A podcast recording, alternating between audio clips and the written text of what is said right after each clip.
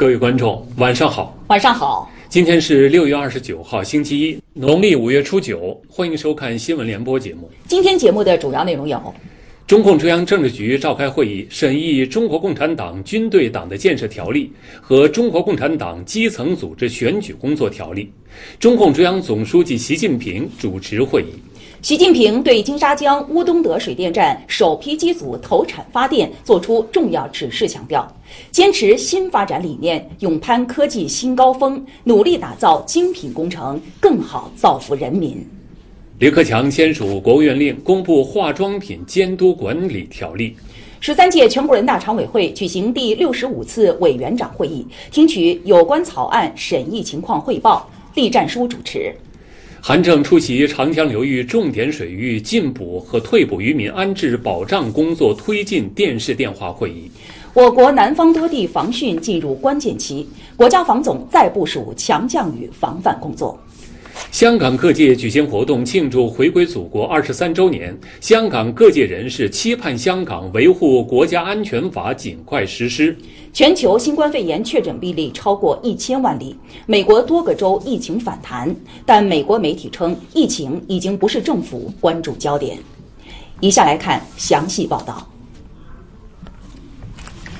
中共中央政治局六月二十九号召开会议，审议《中国共产党军队党的建设条例》和《中国共产党基层组织选举工作条例》。中共中央总书记习近平主持会议。会议指出，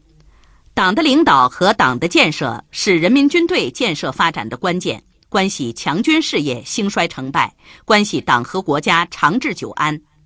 制定《中国共产党军队党的建设条例》是深入贯彻习近平新时代中国特色社会主义思想和党的十九大精神的重要举措，对增强四个意识、坚定四个自信、做到两个维护、贯彻军委主席负责制，对确保党对军队绝对领导、确保有效履行新时代军队使命任务、确保人民军队永葆性质宗旨本色。对实现党在新时代的强军目标，把人民军队全面建成世界一流军队具有重要意义。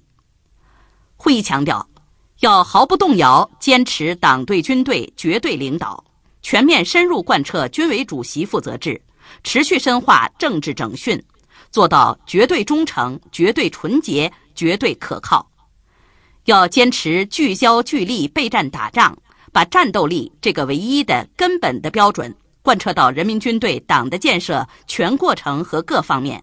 推动党的政治优势和组织优势转化为制胜优势。要坚持贯彻全面从严治党要求，坚定不移正风肃纪，坚决纠治形式主义、官僚主义。要坚持勇于自我革命，不断自我净化、自我完善、自我革新、自我提高。会议要求。要加强《中国共产党军队党的建设条例》学习宣传和贯彻落实，要突出书记队伍和班子成员，抓好学习培训，提高抓党的建设的意识和能力。要强化领导督导，确保《中国共产党军队党的建设条例》有效执行、落地见效。会议指出，党的十八大以来，以习近平同志为核心的党中央高度重视基层党组织选举工作。对坚持和加强党的全面领导，贯彻执行民主集中制，规范完善党内选举制度，作出一系列重大部署，有力推动了基层党组织建设。制定和实施《中国共产党基层组织选举工作条例》，是落实党要管党、全面从严治党要求，是发扬党内民主、尊重党员民主权利、规范基层党组织选举的具体举措。对增强基层党组织政治功能和组织力，把基层党组织建设成为宣传党的主张、贯彻党的决定、领导基层治理、团结动员群众、推动改革发展的坚强战斗堡垒，巩固党长期执政的组织基础，具有重要意义。会议强调，要严格执行选举制度规定，提高党内选举质量，保障党章赋予的党员权利。增强党的意识、政治意识、规矩意识，要严格代表资格条件，确保选出合格的代表；要合理分配代表名额，优化代表结构，确保生产和工作一线代表比例；要按照德才兼备、以德为先和班子结构合理的原则提名委员候选人。要坚持教育在先、警示在先、预防在先，严肃政治纪律、组织纪律和换届纪律，确保选举风清气正。会议要求各级党委要加强对中国共产党基层组织选举工作条例实施的组织领导，严格落实党委主体责任。加强谋划，精心组织，全程把关。要贯彻执行民主集中制，教育引导党员和代表正确行使民主权利，保证选举工作平稳有序。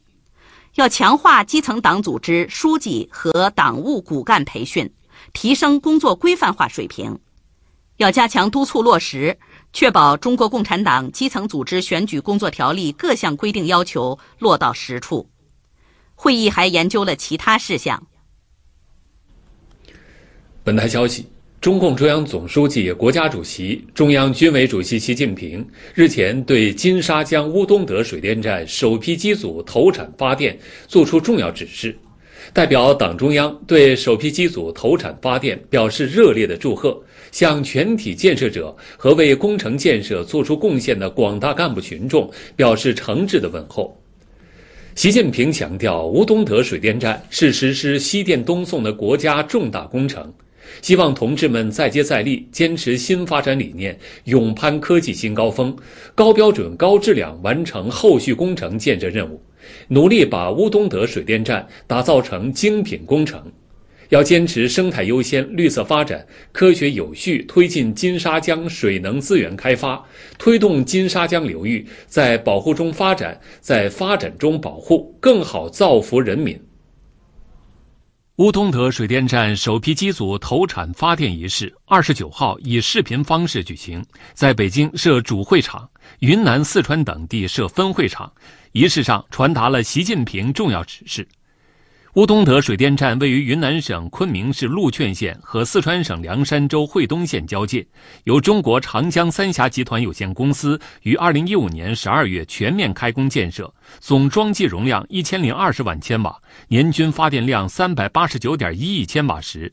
水电站全部机组计划于二零二一年七月前建成投产。本台消息，国务院总理李克强日前签署国务院令。公布《化妆品监督管理条例》，自二零二一年一月一号起施行。条例共六章八十条，从贯彻落实放管服改革要求，严守质量安全底线，完善监管措施，加大对违法行为的惩处力度四个方面，对化妆品生产经营活动及其监督管理予以规范。十三届全国人大常委会第六十五次委员长会议二十八号下午在北京人民大会堂举行，栗战书委员长主持会议。全国人大宪法和法律委员会主任委员李飞向会议做了关于香港特别行政区维护国家安全法草案修改意见的汇报。宪法法律委根据常委会会议的审议意见，提出了草案建议表决稿。委员长会议决定。将草案建议表决稿提交常委会会议审议。中共中央政治局常委、国务院副总理韩正二十八号在北京出席长江流域重点水域进补和退补渔民安置保障工作推进电视电话会议并讲话。韩正强调，长江十年禁渔是以习近平同志为核心的党中央作出的重大决策，是扭转长江生态环境恶化趋势的关键之举。要切实把思想认识和行动统一到党中央、国务院决策部署上来，提高政治站位，坚持问题导向，务求取得扎实成效，推动长江共抓大保护和长江经济带绿色发展行稳致远。韩正表示，长江进补退补是一场硬仗。要抓住关键环节，抓好重点工作，按期保质完成各项任务。要抓好精准建档立卡这个重要基础，逐船逐人登记造册，为实施精准退补提供依据。要抓好退补船网处置这个关键，确保按时实现清船清网、清江清湖，并尽快发放补偿资金，保障渔民合法权益。要抓好退捕渔民转产安置和生计保障这个根本，多措并举拓宽退捕渔民转产就业渠道，积极探索做好退捕渔民社会保障、搬迁安置等工作。要抓好执法监督这个重要保障，重拳出击，整治非法捕捞，从源头和终端斩断地下产业链。要抓好资金保障这个必要支撑，按照中央奖补、地方为主的原则，把财政资金及时拨付到位，加大对重点工作的财力支持。要加强组织领导，健全工作机制，夯实地方主体责任，强化督导考核，坚决打赢长江流域进补退补这场攻坚战。胡春华出席会议并讲话，安徽、江西、湖北。湖南省人民政府和农业农村部市场监管总局、公安部负责同志做了发言。近期，我国南方地区降雨过程多、强度大，部分江河水位超过警戒线，山洪地质灾害频发，防汛进入关键时期。今天，国家防总召开专题会议，进一步安排部署洪涝地质灾害防御和应急抢险救援工作。六月二十号以来，我国西南东部至长江中下游地区降下大到暴雨，重庆、四川、贵州等省区市五十八条河流发生超警以上洪水。六月二号至二十八号，中央气象台已经连续二十七天发布暴雨预警，持续时间为近年来少见。截至昨天，我国南方地区洪涝灾害已造成广西、贵州等十三省区市一千二百一十六万人次受灾，七十八人死亡失踪。直接经济损失二百五十七亿元。国家防总今天召开专题会议，要求各级各有关部门全力防范山洪与中小河流洪水，近期紧盯西南地区和长江下游沿岸中小河流，督促地方排查风险隐患，严密监视强降雨地区，及时转移危险区人员，全力避免人员伤亡。紧盯淮河流域、太湖流域水情变化。严密监视黄河、海河、松辽流域水情。国家防总要求水利、自然资源、气象等部门要发挥专业优势，滚动预测预报，精准预警提醒。应急管理部组织国家综合性消防救援队伍，要进一步建强抗洪抢险专业力量，完善抗洪抢险工作预案和重特大洪涝灾害跨区域增援方案。今天，财政部、应急管理部向四川、贵州、湖南三省紧急预拨1.5亿元中央自然灾害救灾资金，支持地方抗洪抢险救灾工作。中央气象台今天继续发布暴雨蓝色预警和强对流天气蓝色预警，预计6月29号下午至7月2号，贵州、重庆、四川南部、云南、广西西部及湖南西北部等地将有大到暴雨，其中贵州北部和中西部。重庆东南部、云南北部、湖南西北部等地的部分地区有大暴雨，局地特大暴雨。本台今天播发央视快评，切实把确保人民生命安全放在第一位落到实处。财政部今天发布了五月全国国有及国有控股企业经济运行情况。数据显示，国有企业利润环比增长，已基本恢复到去年同期水平。数据显示，五月份国有企业利润总额和营业总收入环比分别增长百分之二百五十一点一和百分之四，恢复至去年同期水平的百分之九十四点五和百分之九十八点六。同时，五月份国有企业税后净利润环比增长百分之四百一十五。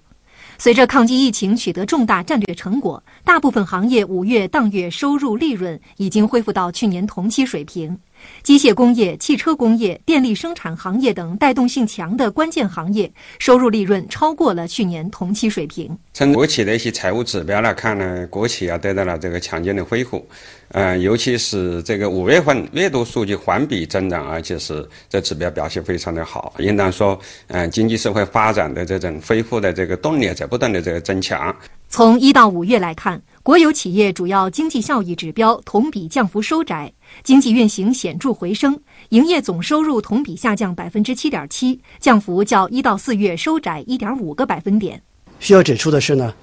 国有企业在抗击疫情当中，还承担了大量的社会责任，比如水电气等公用设施实行降价让利，国有企业房产对小微企业减免房租等等。总之。国有企业的良好发展态势将带动整个国民经济的快速恢复。在香港回归祖国二十三周年纪念日临近之际，香港举办了不同类型的庆祝活动。香港各界人士纷纷表示，热切期盼香港维护国家安全法尽快实施，确保香港早日恢复宁静与和平。近日，多名香港市民在天马公园发起展示巨幅国旗快闪行动，支持香港维护国家安全法，迎接即将到来的香港回归祖国二十三周年纪念日。来往香港中环至红磡的渡轮服务，在香港回归祖国二十三年前夕再度启航。二十八号，世界六通权总会庆回归迎立法主题活动和大澳非遗文化节二零二零启动礼在香港大澳举行。参与活动的社会各界人士通过形式多样的活动，共同称香港国安立法，迎接香港回归祖国二十三周年。香港各界人士表示，期待香港维护国家安全法能尽快实施。我觉得呢，这个国安法。出来是真的是最好的时候，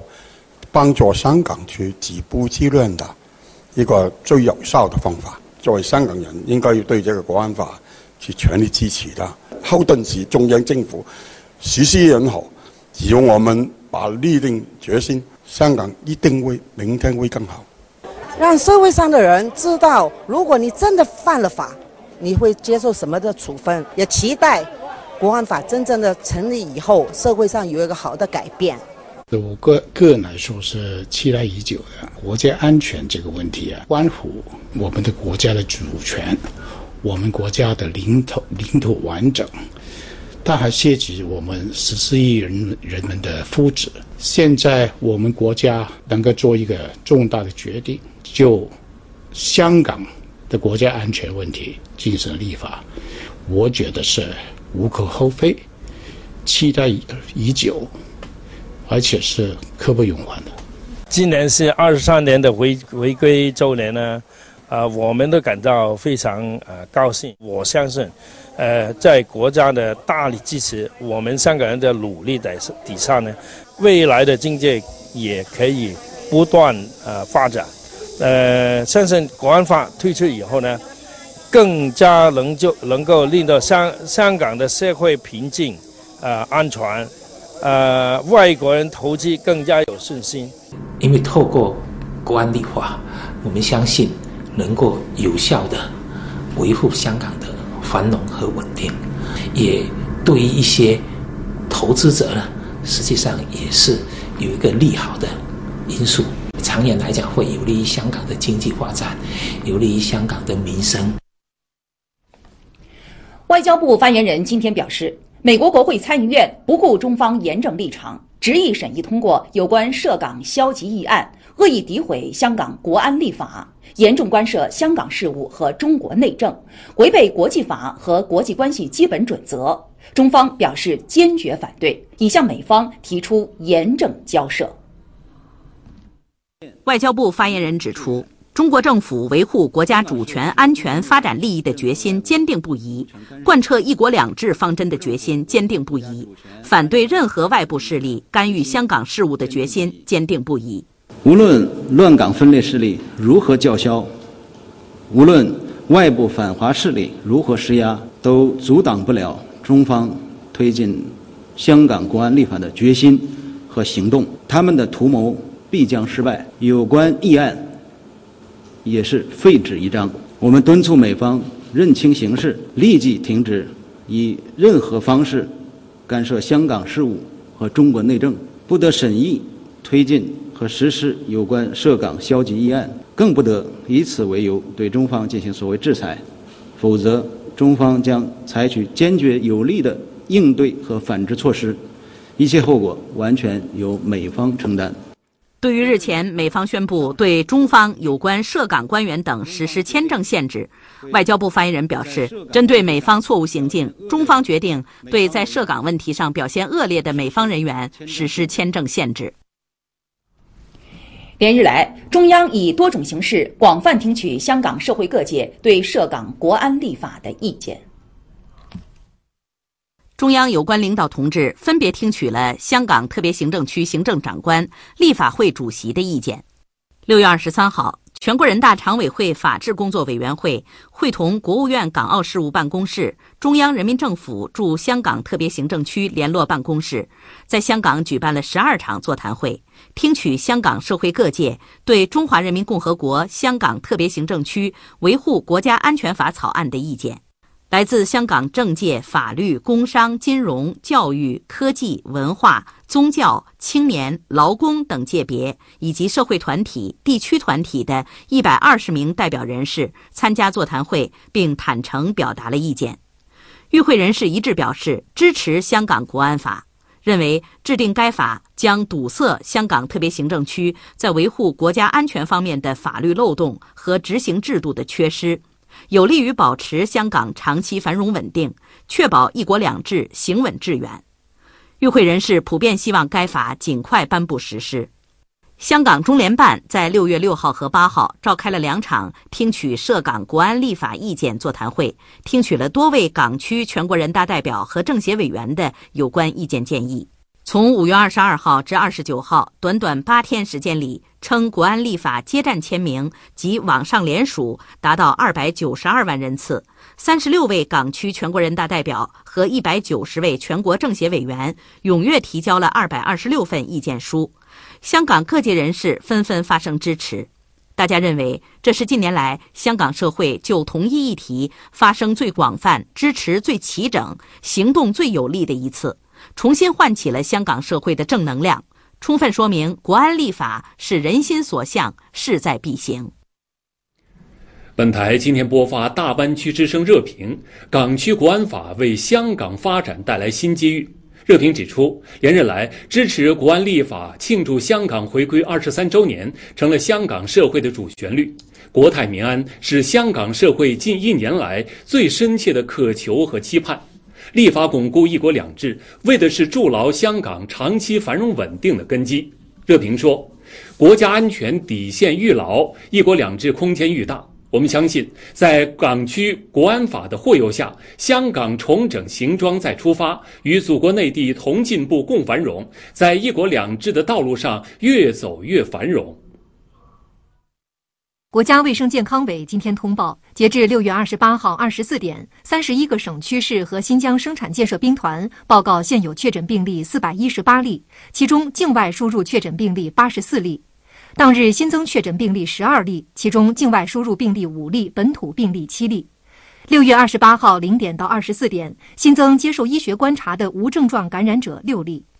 近十二日新增境外输入确诊病例均为个位数，但现有境外输入确诊病例一直在八十例以上。国家卫生健康委提示，要始终保持高度警惕，坚持做好外防输入、内防反弹工作。人社部、财政部近日部署实施今年“三支一扶”人员能力提升专项计划，重点围绕脱贫攻坚和疫情防控需求，支持举办八千人次专项培训，适当放宽三区三州五十二个未摘帽贫困县“三支一扶”人员参加专项培训的条件。我国第三十个全国节能宣传周今天启动，主题为“绿水青山，节能增效”。今年，我国发布了第十五批带有节能标志的产品目录。我国节能标志制度实施十五年来，已经涵盖了家电、照明产品等五大领域四十一类产品，累计节电超过五千亿度。中央广播电视总台今天推出国家勋章和国家荣誉称号获得者系列人物宣传片，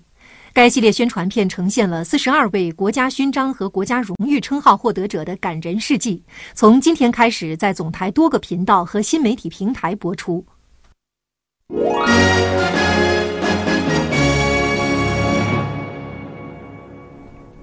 多国人士表示，中国全国人大依据宪法和香港基本法推动涉港国安立法，消除国家安全面临的紧迫威胁，正当合法，无可厚非。香港维护国家安全法，切实维护中国国家主权，也将有利于香港的长期繁荣稳定。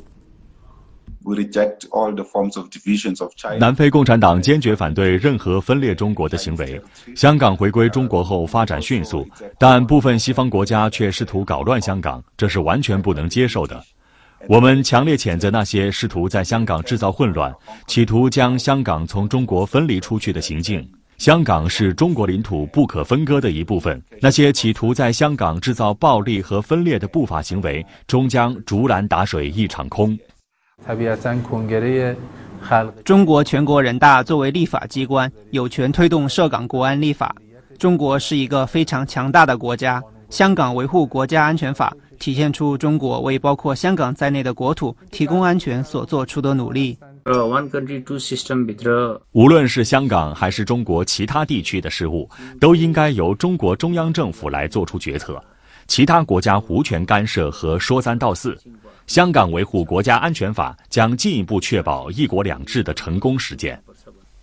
马达加斯加政治研究学院。塔马塔夫大学教授苏鲁夫在马达加斯加主流报纸上发表文章说：“香港维护国家安全法有助于维护香港社会稳定与经济繁荣，有助于‘一国两制’在香港行稳致远。在粤港澳大湾区发展规划框架下，中国政府正致力于建设一个世界一流的大型发展区域，香港也将进一步加强与祖国发展的融合。”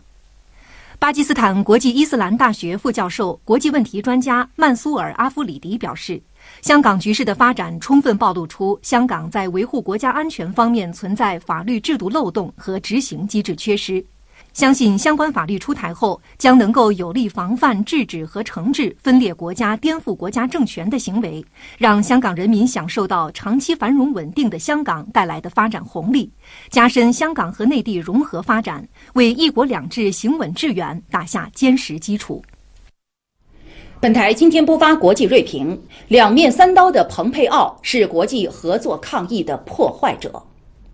瑞平指出，满嘴谎言的美国国务卿蓬佩奥近日又莫名亢奋了。此人大放厥词，攻击中国对非援助是空洞的承诺，诋毁中非团结抗疫特别峰会成果。在美国和全球新冠肺炎患者依然居高不下的危机时刻，蓬佩奥不是把精力用在抗疫上，而是继续热衷于充当小人，大肆挑拨离间，不断造谣喷毒，是全球合作抗疫的破坏者。根据世界卫生组织发布的最新数据，全球新冠肺炎确诊病例为一千万四千七百零七例，死亡病例为四十九万九千六百一十九例。截至北京时间今天十六点，美国累计确诊病例已经达到二百五十四万九千零二十八例，死亡病例达到十二万五千八百零三例。二十八号的新增病例超过三点八万例。美国有线电视新闻网二十八号报道称，目前美国有三十六个州新增病例不断上升，主要集中在美国西部和南部，包括美国人口最多的加利福尼亚州以及德克萨斯州、佛罗里达州和亚利桑那州等。德克萨斯州和佛罗里达州已宣布暂停重启经济计划，加州也要求洛杉矶县等七个县关闭酒吧，其他一些州也表示暂不会启动下一阶段经济重启计划。美国疾控中心前主任弗里登二十八号表示，作为一名流行病学家，他可以百分百的确定，大多数州病例激增不是因为检测增加了，事实上就是病毒在蔓延，疫情仍在扩散。他同时警告说。美国疫情会继续恶化，死亡人数也会继续上升。美国有线电视新闻网则刊文说，美国疫情迟迟难以得到有效控制的背后，政治因素也相当明显。美国政府已经不再把焦点放在疫情上，试图把疫情抛在身后。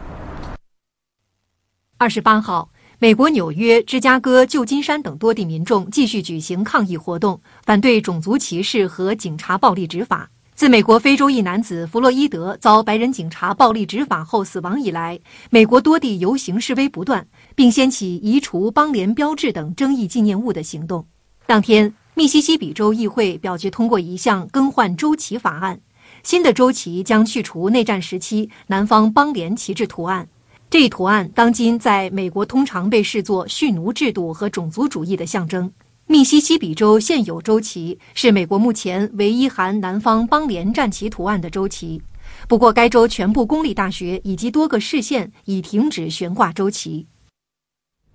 今天的新闻联播播送完了，感谢收看。更多新闻资讯，请关注央视新闻客户端；更多移动视频，请下载央视频。观众朋友，再见。再见。